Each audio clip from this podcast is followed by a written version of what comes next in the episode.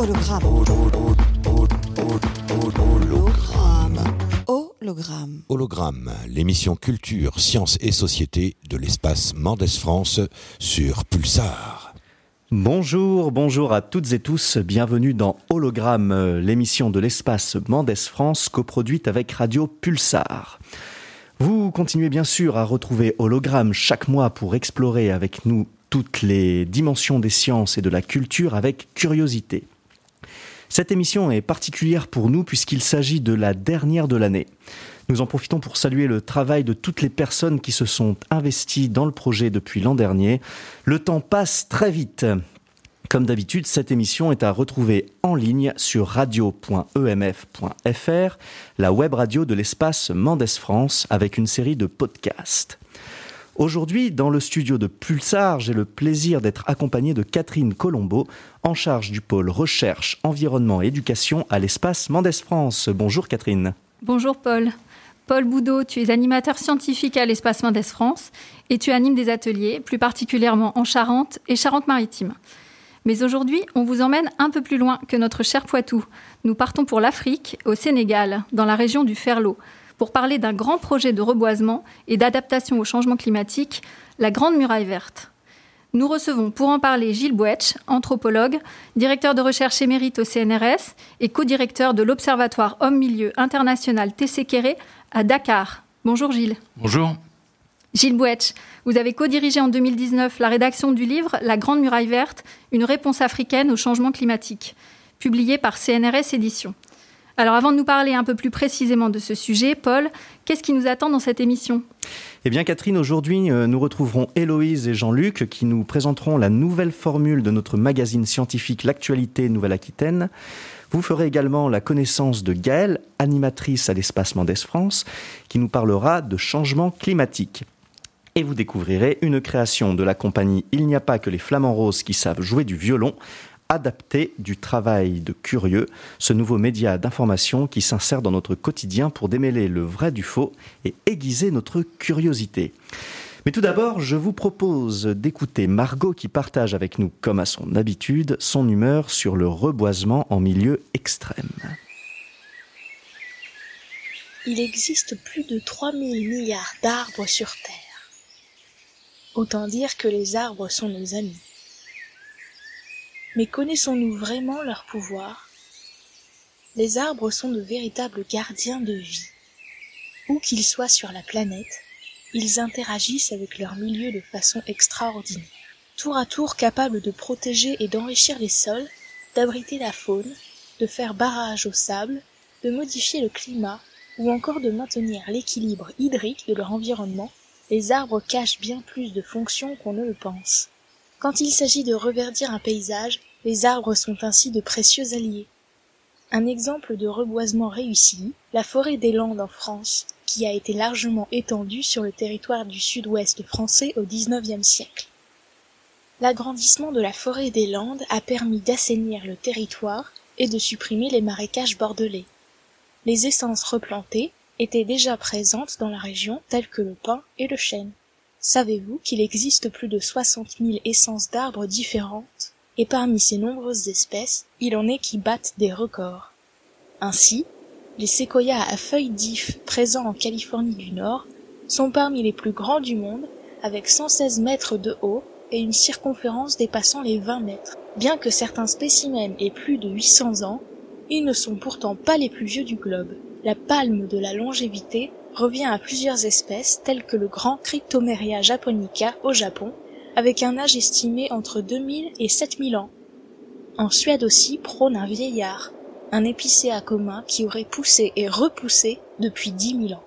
Outre la résistance au temps et au vent, voici quelques autres arbres de l'extrême.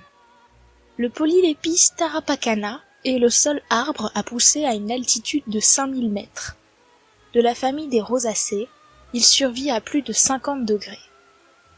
Si on devait le décrire naïvement, il s'agit d'un arbre d'allure éparpillée, avec un tronc marron noueux et de petites feuilles à trois doigts arrondis. De loin, on pourrait penser à un gros buisson. Il pousse principalement en Bolivie et plus généralement sur le continent sud-américain. Dans la famille des super résistants, il y a également le Calitris tuberculata, qui a été identifié comme l'arbre le plus résistant à la sécheresse, le champion de la rétention d'eau de la famille des conifères. On parle aussi du cyprès de Leyland, qui lui résiste à des températures descendant jusqu'à moins 25 degrés. Dans le cas de la grande muraille verte en Afrique, sont utilisées des essences déjà présentes sur le territoire à reboiser, comme pour la forêt des Landes. Ainsi, par exemple, des acacias, des dattiers ou d'autres arbres endémiques aux vertus médicinales sont utilisés pour résister aux conditions de sécheresse du Sahel. Merci Margot. Nous sommes avec Gilles Bouetch, anthropologue, qui étudie depuis 2009 les conséquences de l'implantation de la Grande Muraille Verte au Sénégal. Alors Gilles, dites-nous, qu'est-ce que c'est que cette Grande Muraille Verte? Alors c'est un projet euh, africain euh, extrêmement ambitieux qui vise à reboiser un espace allant de Dakar à Djibouti, c'est-à-dire 7600 km de long, euh, comme vous le savez, le problème euh, aujourd'hui, c'est qu'il y a un petit peu des conflits armés partout, donc c'est quand même relativement difficile de, replanter.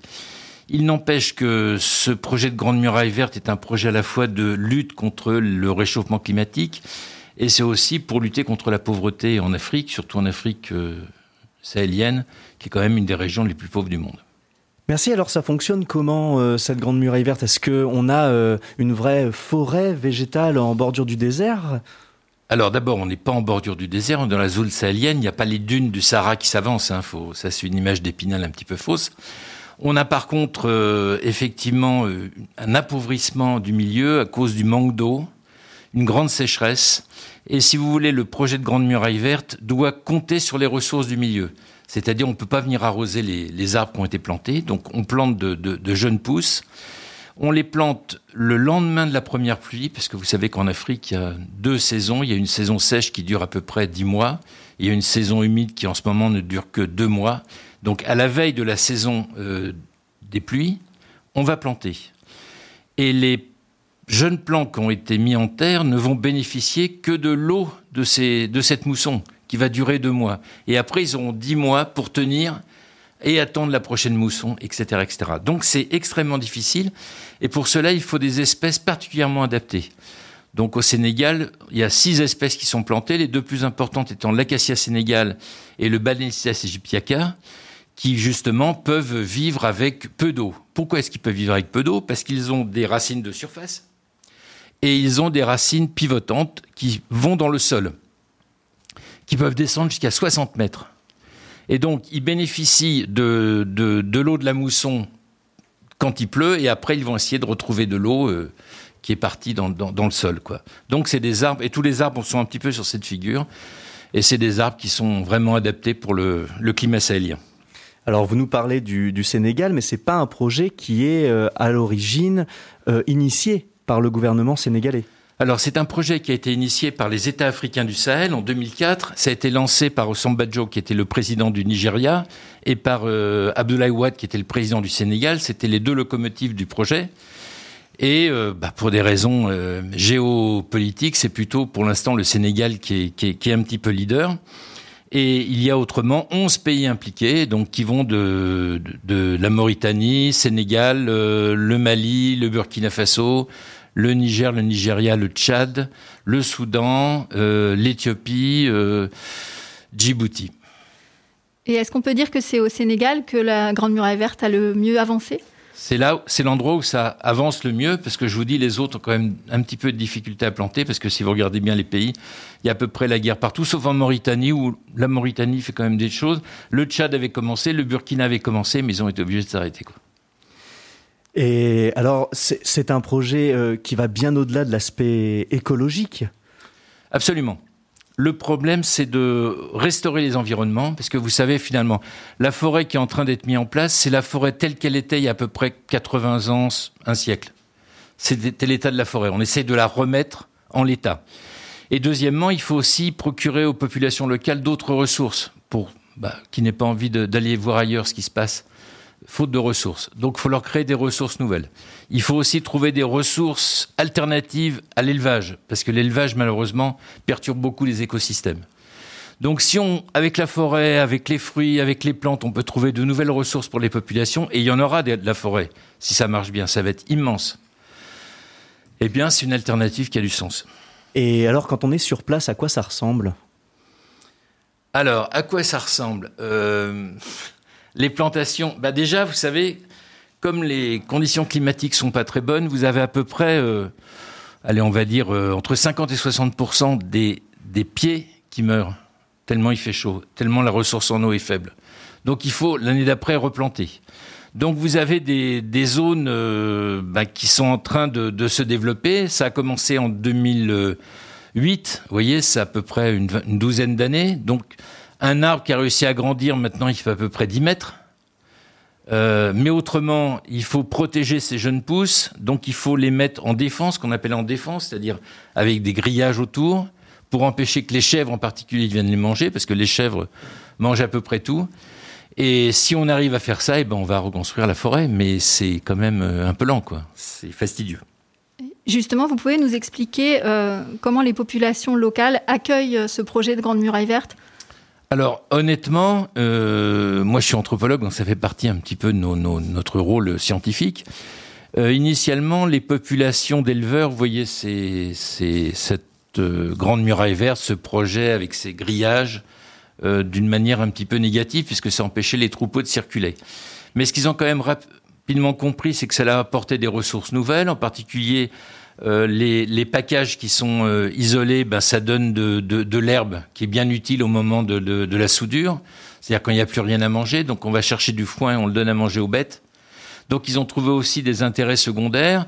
Euh, la Grande Muraille Verte, enfin l'agence de la Grande Muraille Verte a mis en place des jardins polyvalents qui permettent aux femmes de faire de du maraîchage. Du maraîchage, merci qui permet aux femmes de faire du maraîchage, c'est-à-dire des légumes et des, et des fruits. Et ce qui est extraordinaire là-bas, c'est que dès qu'il y a un petit peu d'eau, tout pousse. Donc ça a été euh, quelque chose de, très positif et ça a été bien perçu par les populations. Et puis en plus, ça crée un peu d'emploi parce qu'il faut les planter, il faut surveiller les, les, parcelles, etc. Donc il y a à peu près 1000 personnes qui sont euh, employées euh, sur ce projet Grande Muraille Verte pour l'instant au Sénégal, mais ça va être appelé à monter.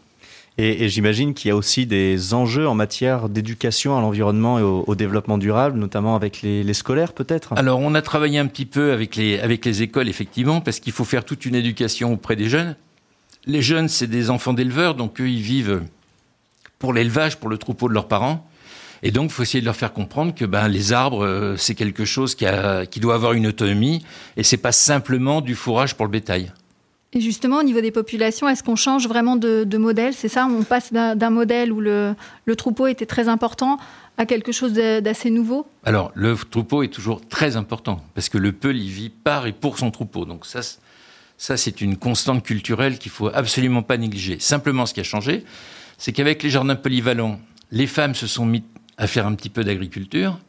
Du coup, elles ont tiré des ressources, donc elles ont obtenu une petite autonomie euh, financière, donc elles ont un petit pouvoir d'achat, donc elles se lancent dans des, activités, des entreprises.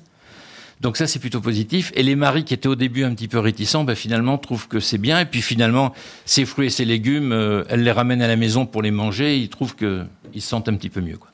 Et est-ce qu'on peut imaginer que ce, projet va aider aussi certaines populations à se sédentariser, notamment, par exemple, autour d'une école, autour d'un village, autour d'un marché? Alors, ça marche pas, ça marche pas tout à fait comme ça. Les nomades peuls, quand est-ce qu'ils partent?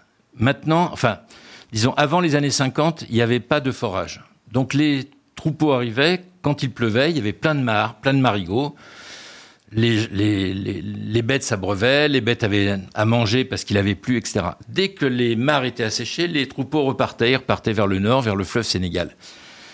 Euh, Aujourd'hui, on a fait des forages, l'administration coloniale française en 1954 a creusé des puits et du coup, ça a sédentarisé pour une partie de l'année les troupeaux. C'était un but politique, c'était effectivement, vous savez, euh, aucun pays n'aime beaucoup les nomades, donc ils aiment mieux que les nomades euh, restent sur place. Et donc là, ils ne partent que lorsqu'il n'y a plus rien à manger. Et ils reviennent dès qu'il y a les premières pluies. Je ne sais pas si la réponse à la question que vous avez posée. Si, si, absolument, absolument. Euh, merci Gilles Bouetch. Euh, on se retrouve juste après cette petite pause musicale avec l'incontournable Quand le désert avance de France Gall. C'est la vie qui s'en va. La faute à pas de chance. Ou Dieu qui nous fout droit. Et le désert avance. Plus personne personne n'y croit. C'est notre déchéance, l'impossible combat. Quand le désert avance, que veux-tu que l'on soit? Les femmes tout avec danse, elles-mêmes n'y croient pas. Dans leurs souvenirs d'enfance, les chasseurs étaient là. Mais le désert avance, le sable devient roi. Et c'est notre souffrance qui coule entre nos doigts dans ces dunes immenses. Qui donc y survivra? Mais toi qui viens de France, où l'on oublie qu'on boit, dis-leur ce que tu penses, dis-leur ce que tu vois. Dis-leur quelle est leur chance. Et qui ne la voit pas. Et qu'on meurt d'impuissance. Mais qu'on garde la foi. Que le désert avance. Et l'eau n'arrive pas. Sans cette délivrance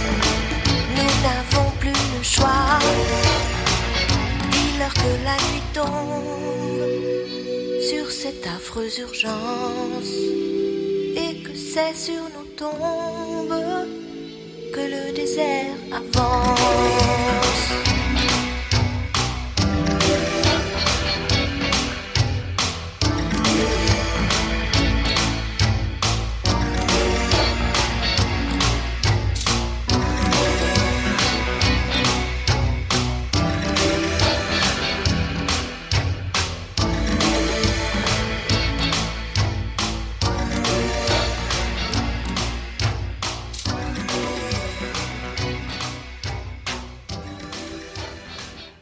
Vous êtes toujours sur Hologramme, bienvenue si vous nous rejoignez. Nous sommes en compagnie de Gilles Bouetch, anthropologue, directeur de recherche émérite au CNRS et co-directeur de l'Observatoire Homme-Milieu International TCK à Dakar. Et nous parlons ensemble du projet de la Grande Muraille Verte en Afrique subsaharienne. Gilles Bouetch, vous nous avez parlé des enjeux de ce grand projet, notamment au Sénégal. Est-ce que vous pourriez nous, en dire un petit peu plus sur vos travaux en tant que chercheur sur place? Imaginons euh, que j'aille avec vous. Qu'est-ce que je découvrirai? Qu'est-ce que je vous verrai faire? Alors attendez, en préliminaire, ce que je voudrais quand même dire, c'est que des projets de reboisement euh, comme ça, il y en a eu plein. Il y en a eu en Algérie, il y en a eu en Chine, il y en a toujours en Chine, il y en a eu en Égypte. Ils, ont tous échoué. Pourquoi? Parce que je pense qu'il n'y avait pas eu de suivi scientifique de ce qui se faisait. Alors nous, on essaye de faire un suivi scientifique, et la grande originalité de ce, de ce projet de Grande Muraille Verte, d'abord je trouve fascinant et fantastique comme projet, c'est qu'il fait appel immédiatement à l'interdisciplinarité. Parce qu'il faut s'intéresser évidemment à l'écologie végétale, à la survie des, espèces qui sont plantées, leur relation avec leur environnement, que ce soit les autres plantes, mais que ce soit aussi avec les animaux qui, y vivent. Je vais vous donner deux ou trois petites anecdotes là-dessus. Donc je travaille comme co-directeur, c'est mon, collègue et ami Aliou Guisset, qui est professeur d'écologie végétale à Dakar. On travaille aussi avec Priscilla Dubos, qui est la directrice adjointe. Et, moi-même, elle, elle est anthropologue et moi aussi. Donc vous voyez, il y a une dimension sciences humaines importante, il y a une dimension écologie végétale. On travaille aussi beaucoup avec des gens qui travaillent sur les animaux, on travaille avec des gens... Euh, euh, qui travaillent sur les rongeurs, qui sont à Montpellier, euh, des gens qui travaillent sur les oiseaux, qui sont à Dakar. Alors, les oiseaux, c'est intéressant parce que quand on a mis en défense ces parcelles, eh bien, il y a des oiseaux qu'on qu ne voyait plus qui sont revenus parce qu'ils avaient possibilité d'avoir un habitat tel qu'ils le voulaient. Vous voyez ce qu'on appelle les paléo-arctiques, c'est-à-dire qui viennent euh, du nord de l'Europe. Ils sont partis, euh, ils sont partis au Sénégal.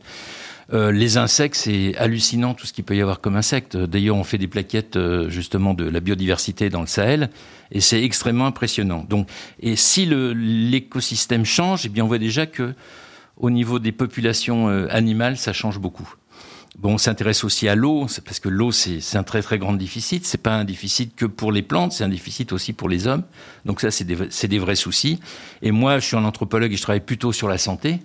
Et donc, on essaye de voir comment cette grande muraille va pouvoir améliorer ou ne pas améliorer la santé des populations locales. Et je vais vous donner un ou deux exemples. Par exemple, euh, la principale euh, pathologie de ces populations, c'est l'hypertension artérielle. C'est hallucinant. Ils marchent 8 à 10 heures par jour et ils sont hypertendus. Pourquoi est-ce qu'ils sont hypertendus Parce qu'on a fait des analyses, parce qu'ils boivent une eau qui est salée, euh, ils ressalent quand ils mangent, donc ils sont tout le temps. Mais d'un autre côté, euh, ils vivent dans un milieu extrêmement chaud et le fait d'avoir du sel, ça leur garde du sel dans leurs cellules. Autrement, ils seraient complètement déshydratés. Donc vous voyez, la deuxième pathologie, c'est les maladies respiratoires. Pourquoi? Parce qu'on est très très exposé au vent, il y a le vent du Sahara qui arrive, etc. etc. Donc les gens ont des poussières, etc. Et c'est pour ça qu'ils mettent des, turbans, etc. Et on pense que si euh, eh on plante des arbres, on va ramener de l'humidité, et donc euh, toute cette poussière qui est dans l'air sera fixée au sol. Donc ça va avoir un impact négatif sur les maladies respiratoires. A contrario, dans cette zone-là, pour l'instant, il n'y a plus de paludisme. Parce qu'effectivement, avec tous les problèmes de sécheresse et d'eau, eh ben, il n'y a pas de paludisme. Mais si on remet de- des arbres, on va ramener de l'humidité, peut-être qu'on va redémarrer le paludisme. Vous voyez Donc, il n'y a pas, c'est pas ou tout blanc ou tout noir. Il faut que nous, anthropologues, on essaye de réfléchir euh, aux, con- aux conséquences des choses. Et nous, on a besoin d'étudier, avoir des, éléments là-dessus. Sur l'alimentation, c'est pareil. C'est des populations qui vivaient euh, finalement euh, de manière extrêmement orthodoxe par rapport à leur mode de vie, c'est-à-dire le lait caillé, le lait, un peu de mil, etc. Aujourd'hui, avec la mondialisation entre guillemets, eh bien, ils ont un marché où sur le marché, ben, on va trouver du bouillon cube et on va trouver du riz. Maintenant, ils mangent plus de mi- de mil, parce que le mil, c'est un gros travail à préparer. Le riz, vous prenez une casserole, vous mettez votre riz dans votre casserole et, en 10 minutes, vous avez de quoi manger. Donc, vous voyez, tout- toutes ces choses-là changent. Les systèmes alimentaires sont en train d'évoluer fortement et du coup, les maladies qui vont avec, dont l'hypertension. Il n'y a pas d'obèse parce que, je veux les gens marchant toute la journée, pas d'accumulation de graisse. Enfin, vous voyez, donc nous, on travaille vraiment sur tous ces aspects et on essaye de voir en quoi cette grande muraille verte va apporter des effets bénéfiques ou négatifs sur la santé des gens, mais aussi sur leur économie. Ça va créer du travail, c'est-à-dire s'il y a plein de, s'il y a les fruits du balanites qu'il va falloir traiter, récupérer l'huile, etc. Il va falloir créer des unités sur place avec des techniciens, etc. Enfin, vous voyez, c'est des, c'est des engrenages de développement et on va faire un développement durable, raisonnable et contrôlé. Alors justement, pour parler de cette production d'huile de balanites, euh, je sais que vous travaillez avec des élèves ingénieurs de l'ENSI Poitiers, donc qui est l'école nationale supérieure d'ingénieurs de l'université de Poitiers. Est-ce que vous pouvez nous raconter ce partenariat? Oui, alors c'est intéressant parce que le, fruit du balanites, c'est un petit fruit avec une toute petite pulpe euh, qui, contient des vitamines, des vitamines C. Donc les enfants, euh, dans le ferlo, le, la consomment un peu comme des bonbons. Et à l'intérieur, vous avez une coque qui est très très dure. Et à l'intérieur, vous avez une amande qui est très intéressante parce qu'elle donne une très bonne huile. On a fait des analyses chimiques, ça ressemble un petit peu à l'huile d'olive, vous voyez, et non pas à l'huile d'argan comme on est supposé à un petit moment. Simplement, quand on casse cette noix, eh bien, comme la coque est très très dure, il faut faire une pression terrible. Donc, en général, on écrase la coque et l'amande dedans. Donc, avec les élèves de l'école d'ingénieurs de Poitiers, on essaye de trouver des techniques pour casser la coque sans casser l'amande. Ça a l'air simple, mais c'est très compliqué.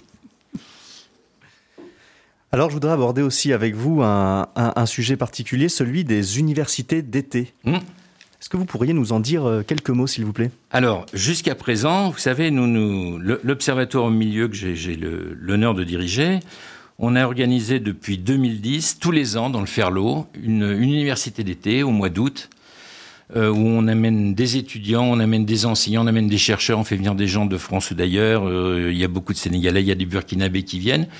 Donc le matin, euh, tout le monde va travailler, on va, on va au dispensaire, on va faire des récoltes d'échantillons, on ramasse des insectes, les plantes, tout ce qu'on peut pour pouvoir les analyser après. On fait des analyses d'eau, etc., etc., des analyses de sol. hein.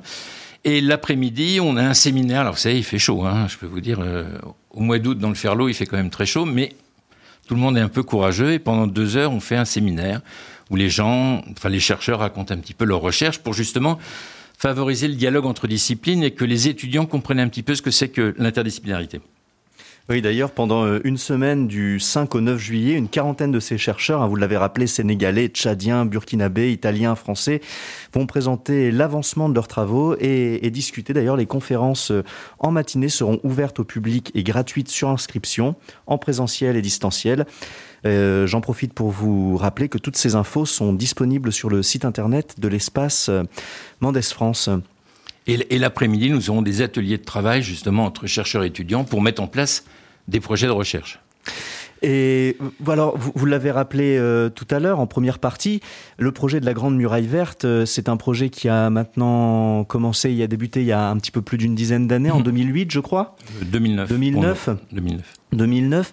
Est-ce que depuis maintenant un peu plus de dix ans, vous commencez à avoir un, recul suffisant pour vous exprimer sur euh, les avancées, sur les limites euh, de, ce projet-là, que ce soit sur le plan environnemental, là vous l'avez un peu évoqué tout à l'heure, mais sur le, plan euh, sociétal également Alors, oui, évidemment, on a, des, on a des retours. Je vous dis, nous, on étudie un petit peu ce qui se passe avec notre regard de scientifique, avec notre méthode de scientifique.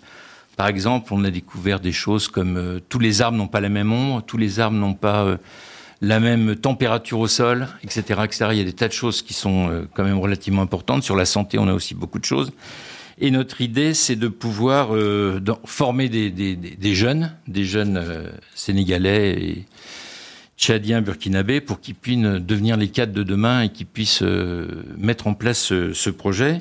Il faut aussi intégrer évidemment les populations. Il faut euh, s'occuper de leur santé, il faut s'occuper de leur bien-être, et ça, euh, c'est un travail un petit peu, un petit peu collectif.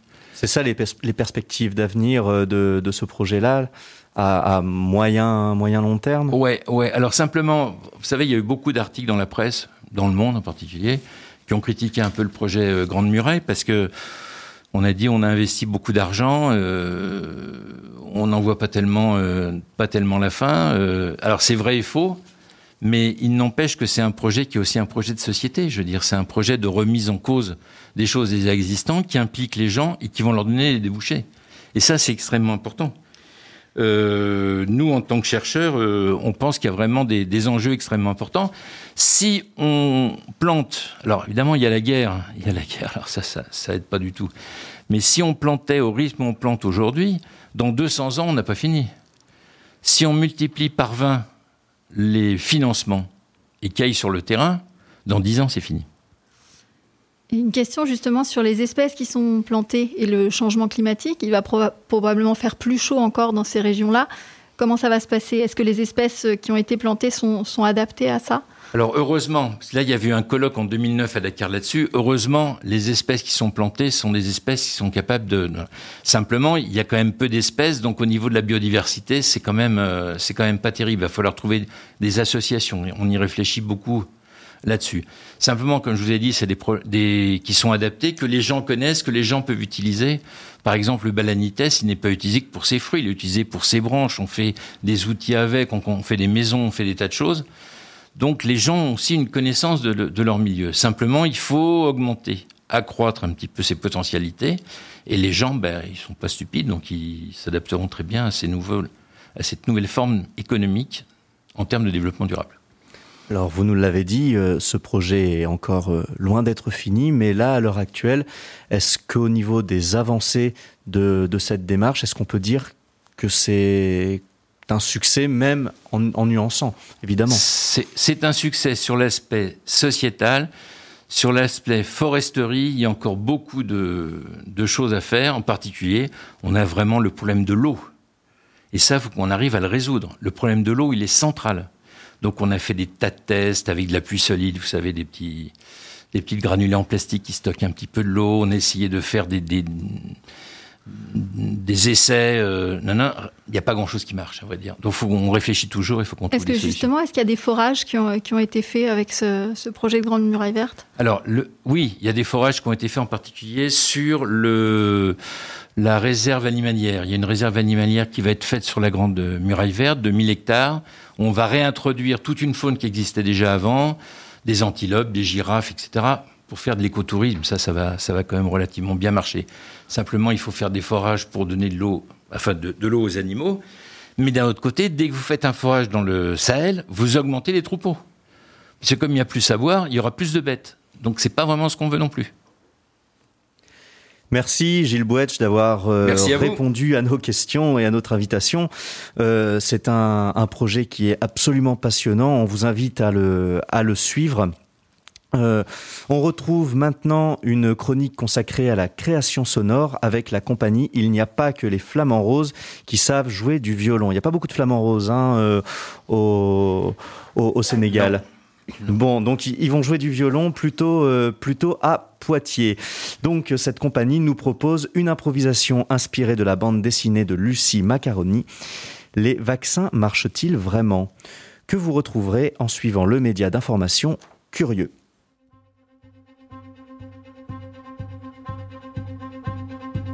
Curieux.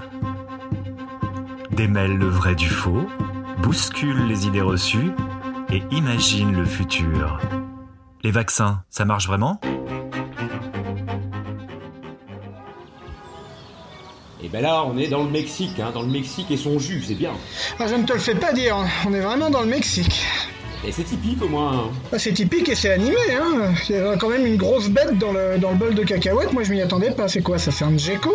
Oh, mais souris, Gilbert, allez hop excuse-moi, excuse-moi, mais pour moi, euh, l'hygiène, c'est un peu un universalisme. C'est pas euh, relatif en fonction des pays euh, dans lesquels on va, quand même. Hein. Bon, sois-y, c'est quand même pas dégueu ici, arrête. Bon, le guacamole est plus vert foncé que, que celui qu'on a à l'hôtel, quand même. Mais non, mais regarde, il y a de l'ambiance, les gens dansent, les filles sont en short, les mecs aussi. Ouais. Et, et por favor, por favor, Sí. euh, possible de, de d'avoir un autre chuteros de tequila? Tequila euh, et- et, Comment on dit pour ça? Je, je connais pas l'espagnol moi. Et, por favor, Euh, por- Bébert, Hubert, euh, tener otra ronda de No me llamo Hubert, me llamo Miguel. Miguel. Et Miguel, está possible de drink it euh, tequila? Tres, tequila. il est un peu flippant. Ah bon sang, c'est pas des shooters ça. Ouh là là. Ouais, je persiste à penser qu'on ferait mieux d'aller boire un verre ailleurs, hein, parce que... Mais où tu veux aller? De toute façon, dans ce quartier, c'est le seul bar ouvert. Ouais, ouais. Bah, heureusement qu'on est vacciné, tiens. Beber, beber a tres. Uno, dos, tres. Oh là Oh Oh, Avec ça, oh là là Oh. Parce que dis donc, waouh, ça désinfecte. hein. ah, avec ça, j'ai pas peur de pas être vacciné, hein. ça désinfecte direct. Gilbert, t'as une mouche sur le, le bras là. Mais elle est énorme Ah, ah, non, on part d'ici. On part d'ici, on va choper des maladies. Je- enfin, non, je- moi je vais pas choper de maladies parce que je suis vacciné, mais, mais, euh, tout le monde est vacciné ici, j'espère. Je me suis vacciné à la tequila, là. Mais, Bah vous n'êtes pas sérieux Vous n'êtes pas sérieux, j'espère Ah, Mais j'ai pas fait de vaccin depuis euh, qu'on m'a obligé à en faire quand j'étais petit ou j'ai pas eu le choix. T'as pas fait tes rappels? T'as pas fait tes J'ai rappels pas fait mes rappels, quelle connerie, non mais. Mais c'est totalement irresponsable Moi, je suis jamais malade, Gilbert. Mais tu vas tomber malade à un moment donné, c'est pas une question de probabilité, enfin Autant être malade et le corps apprend sans ces putains de vaccins à se défendre, à, créer des anticorps, c'est comme ça que ça marche. Ah oui, c'est le principe, on t'injecte la maladie. Mon beau-frère, euh, lui, il s'est fait euh, vacciner de la coqueluche, et ben il est impuissant maintenant. C'est quand même dingue, hein, comme tu te laisses influencer par la pensée dominante quand même. hein. On te dit, alors les, les, les- les lobbies, parce qu'il n'y a pas d'autre mot, les lobbies pharmaceutiques te disent, prenez bien soin de vous, vaccinez-vous à tout bout de champ. Ben non, il faut le faire. Et si tu ne fais pas, t'es en panique. Mais c'est ta panique qui va te tuer, toi, Gilbert. C'est Euh, sûr. Rester dans ta case, tu vas étouffer dans ta petite case. Avec les geckos qu'il y a dans le coin, là, tu te fais lécher par un gecko, ça te soigne plus, hein, tu cicatrises vite. Hein. Non mais en fait, en, en fait, en fait si, si on se renseigne un peu intelligemment, on se rend compte que les laboratoires pharmaceutiques ne gagnent pas tant d'argent que ça avec les vaccins. Faut arrêter de fantasmer un peu. Ah bah voilà, le fantasme, le fantasme. Ils gagnent quand même de la thune, ils ont intérêt à faire ça quand même. Euh, Qu'est-ce que tu crois que ces 11 vaccins pour les gamins sont indispensables? Bah oui, Muchachos y muchachas, C'est... le peuple maya a été décimé en partie à cause d'une épidémie. Et à l'époque, il n'y avait pas les vaccins. et voilà, et voilà, et, ben, et voilà. Et depuis, il y a moins d'épidémies, comme tout le monde a pu le constater récemment. J'aimerais vous faire remarquer, tout de même, que euh, s'il n'y avait pas ces vaccins, eh bien, les, les laboratoires ils gagneraient beaucoup plus d'argent en, en- en guérissant les maladies qu'il n'y a pas à cause des vaccins. Vous comprenez ce que je veux dire Hmm C'est bien connu, les lobbies pharmaceutiques, mon ami. Non mais Big Pharma, mon grand pote. Ouais, non, mais, euh, voilà. Moi, je trouve ça lourd, je vais aller danser sur le comptoir, là. Vous entendez oh, ça, là Tchac, tchac. Ah, ouais. Allez, allez, allez. Si, si, si. Allez On met l'ambiance Mais attends, je garde tes chaussures. Non, c'est pas demain que je vais vous convaincre, tiens. Fais gaffe à pas marcher sur le gecko. Ouh, ça swing Fais quand même attention, Swazeg, tu vas tomber. Oh, mais Gilbert, yeah bon sang Ouh On a fait 6000 bornes et t'as toujours la Oh, tête merde. tombée par terre. Qu'est-ce qu'il y a, choisi Ah putain, il y avait un, il y avait un clou là ou un truc comme ça. C'est vrai que c'est crade ici. Putain, je me suis blessée là. Ah, ah je sais pas si, si, si je suis vaccinée contre le tétanos. Je te mets un peu de mescal. Curieux. Vous venez d'entendre une scène entièrement improvisée par des comédiens et très librement inspirée de la bande dessinée de Lucie Macaroni. Les vaccins, ça marche vraiment? En partenariat avec l'Espace Mondes France. Merci aux comédiens Frédéric Abrashkoff, Benjamin Savary, Jennifer Emery, Maxime de Bernard et à la réalisation Julien Play. Par la compagnie, il n'y a pas que les flamants roses qui savent jouer du violon. Vous pouvez retrouver cette chronique sur le site internet de notre web radio sur radio.emf.fr. Retrouvons maintenant Héloïse et Jean-Luc qui nous présentent la nouvelle formule de notre revue scientifique, l'actualité Nouvelle-Aquitaine. Ça va trancher, chérie Mais non, qu'est-ce que tu fais? Il faut dire ça va couper, chérie, pas ça va trancher. Ah bon? Mais oui, t'étais où pendant le film, toi?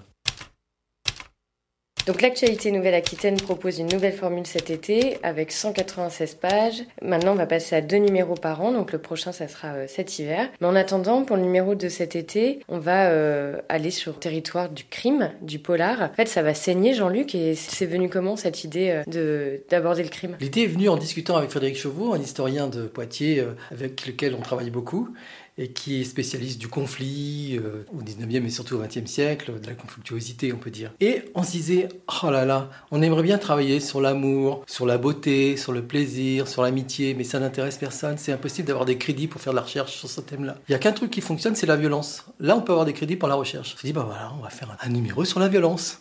Alors, c'est pas titré comme ça, c'est effectivement, ça va saigner un peu. Disons qu'on parle du fait divers, d'un point de vue historique, d'un point de vue scientifique, la science au service de l'enquête à partir d'une scène de crime, et puis aussi dans le sens de la fiction, tout ce que les romanciers noirs notamment peuvent raconter à partir de faits divers. On va aussi aller dans une zone, un autre territoire qui est peut-être aussi inquiétant finalement que celui euh, du fait divers. Ce sont les mathématiques euh, qui font un peu peur à tout le monde. Mais il se trouve qu'il y a eu euh, la, la création d'une fédération qui s'appelle Margot, qui est la fédération des laboratoires de mathématiques en Nouvelle-Aquitaine. Et donc on a un dossier aussi qui aborde cette discipline un peu obscure.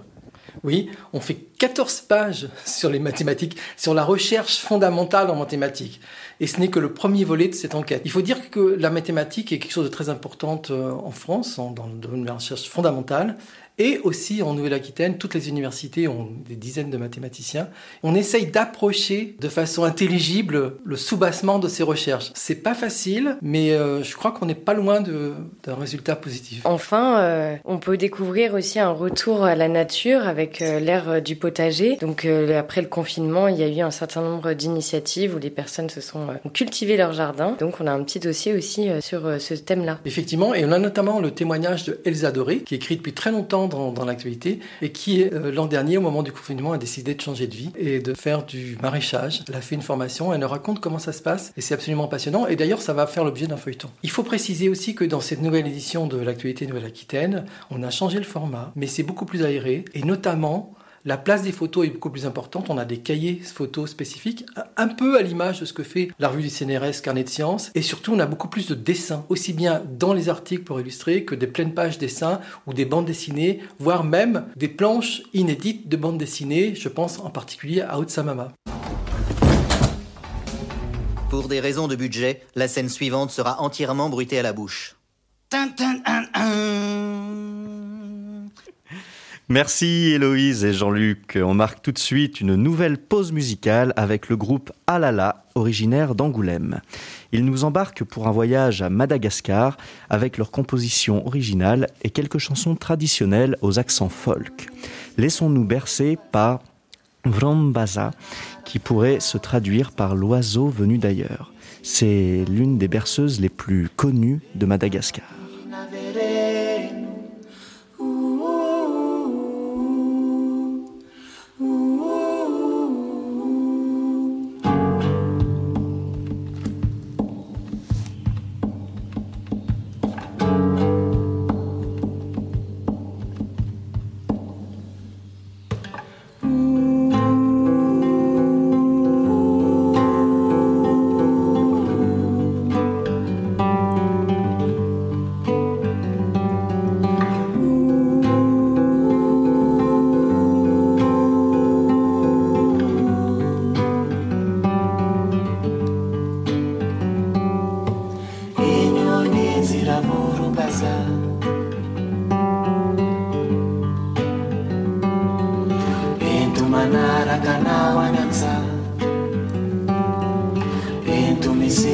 amor.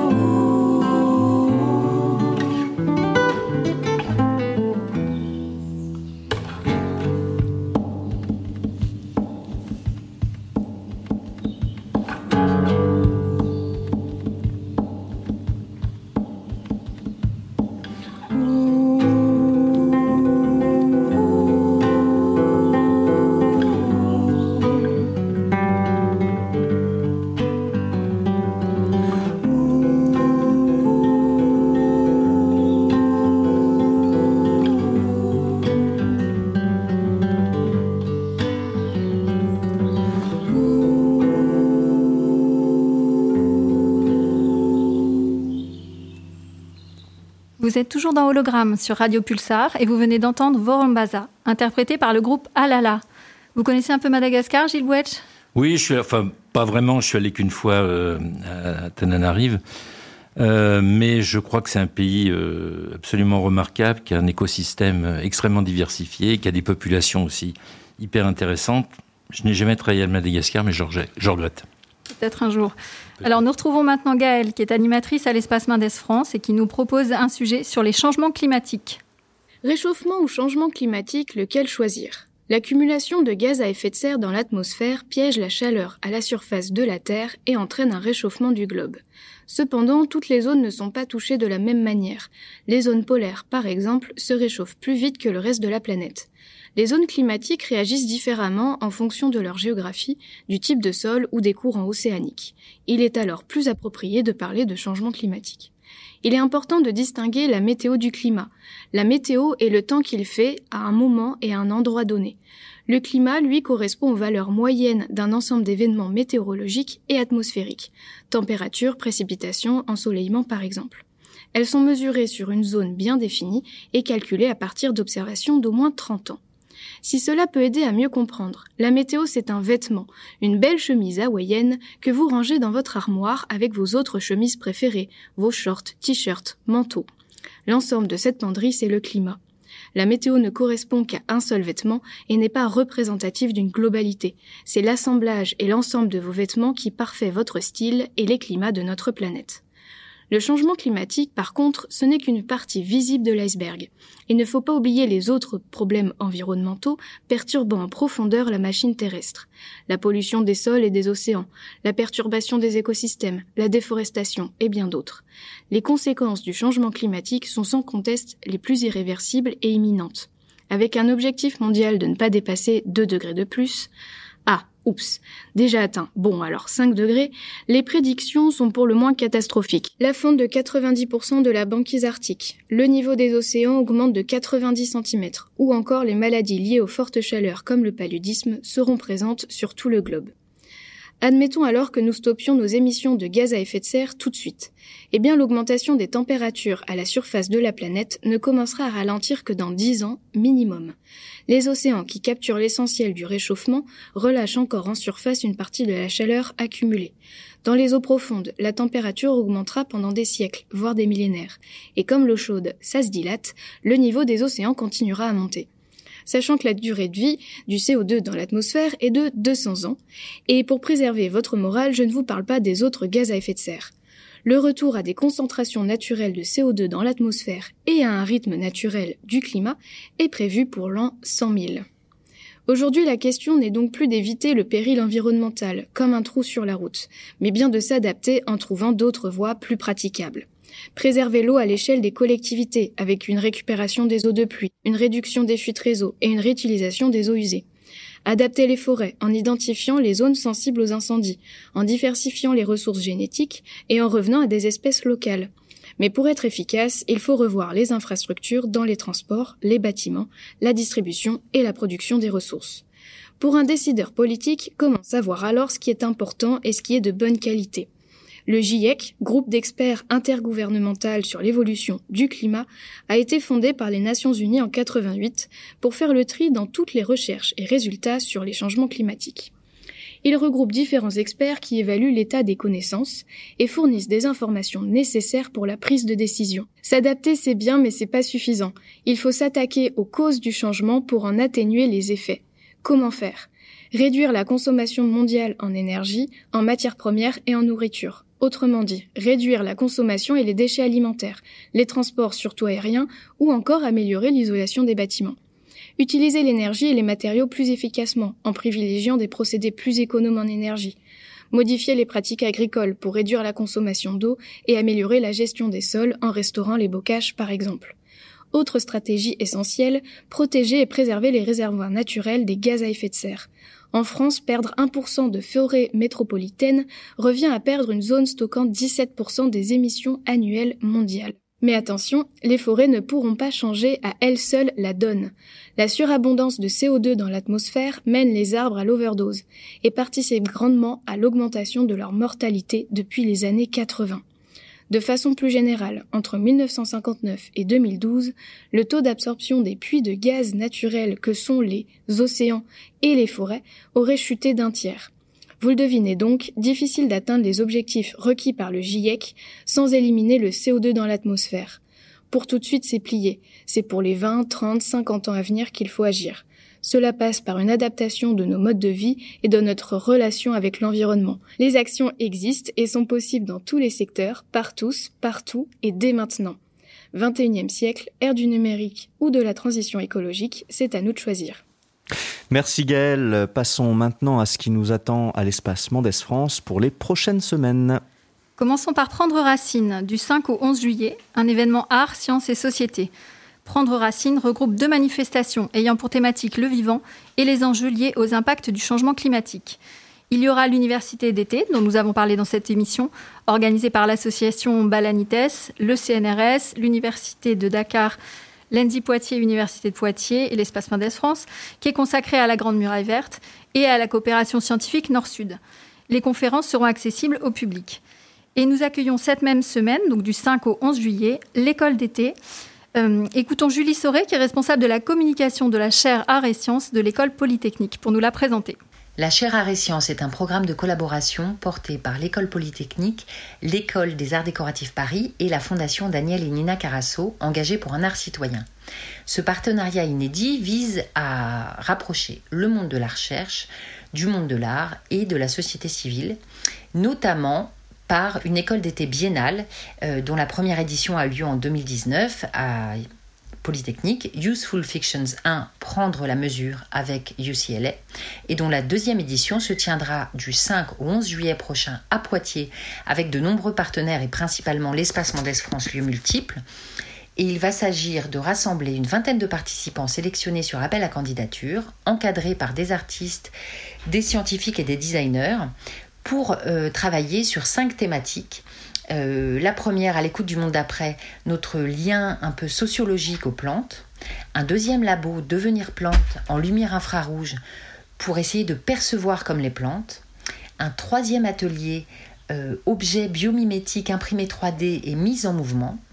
Un quatrième atelier, paysage immatériel, pour mesurer un peu l'impact environnemental et le poids des données numériques. Et un dernier atelier sur la reconnaissance faciale. Toutes les créations nées de ces rencontres seront exposées à l'Espace Mendes France du 10 au 16 juillet prochain et nous vous invitons évidemment à venir les découvrir.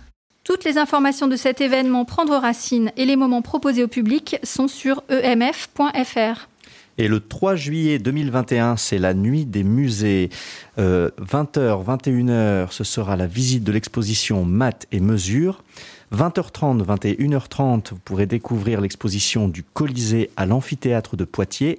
Et de 21h à 22h, on vous invite à, pour une séance planétarium. Comme chaque année, vous retrouverez les curiosités. Vous le savez, ces ateliers scientifiques que l'équipe d'animation vous propose pendant les vacances dans nos locaux. Vous pouvez retrouver toute la programmation sur emf.fr et réserver en ligne pour les animations de Poitiers et d'Angoulême. À partir du 10 juillet, vous retrouverez Imaginons Poitiers dans le cadre du projet du quartier du Palais organisé par la ville de Poitiers. Sur l'Atrium, nous proposons des animations scientifiques, astronomie, école de l'ADN et des créations sonores gratuites pour tous les publics et ne sont payantes que les séances au planétarium. Cet été, l'espace Mendes France sera ouvert du mardi 6 juillet au mardi 31 août inclus. Du mardi au vendredi de 9h à 18h30, samedi de 13h30 à 18h30, fermeture les dimanches et lundis ainsi que les jours fériés. Retrouvez toutes les informations et les réservations sur emf.fr. N'hésitez pas également à découvrir l'exposition du Colisée à l'amphithéâtre de Poitiers qui vous entraînera dans l'Antiquité romaine du mardi au samedi à, 15h, à 14h15 et 16h. Enfin, le collectif Médiacité à Châtellerault nous accueillera le 9 juillet au quartier de Châteauneuf, square Alexis Danan, et le 11 août, ce sera au quartier des Renardières. Vous retrouverez des ateliers scientifiques de 16h à 19h. On termine en musique avec une mixtape composée grâce à l'application libre Homescape, une application de création sonore développée par le lieu multiple. Vous allez entendre Allô, c'est qui Matisse enregistré avec des enfants atteints de dysphasie. Mais avant cela, prenons quelques minutes pour vous remercier pour votre présence, Gilles Boetsch. Ça a été un vrai plaisir de vous recevoir pour cette dernière émission de l'année. Merci à toutes les équipes de l'espace Mendes France qui ont participé à la création et à l'animation d'hologrammes depuis septembre dernier. Merci à Radio Pulsar et à Yann Suro à la technique. Et naturellement, merci à vous qui nous écoutez et qui nous suivez. Vous pourrez retrouver cette émission en podcast sur la web radio de l'espace Mendes France, radio.emf.fr. Prenez soin de vous, passez un bel été et à très vite. Au revoir Gilles. Au revoir Catherine. Au revoir. Au revoir Paul, au revoir Catherine, et un grand merci pour votre accueil. Allô? Allô, c'est qui? Tina et Anna. Inemana Oui. C'est qui? Allô, c'est qui? Tina c'est qui C'est Ina. Oh, et, euh, Oh, là. plus fort M'entends plus rien Ina et Anna. Euh, tu peux péter bon Ina et Anna. Quoi, Namana Allô, c'est qui Allô, Ina c'est qui et Anna. Allô, c'est qui Ina et Anna. Allô, c'est qui Titi. Allô, c'est qui? Allô, c'est qui Titi. C'est qui? Y'a personne. C'est moi qui allô. C'est qui Appelle, appelle, allô. C'est qui Allô. Oh non C'est qui C'est qui pas, prénom, une amie à poubelle. Allô, c'est qui? Titi? Allô, c'est qui? Allô, c'est qui? C'est Titi. Allô, c'est qui? Titi? Allô, c'est qui? C'est Pipi. Allô, c'est qui? C'est Cali. Allô,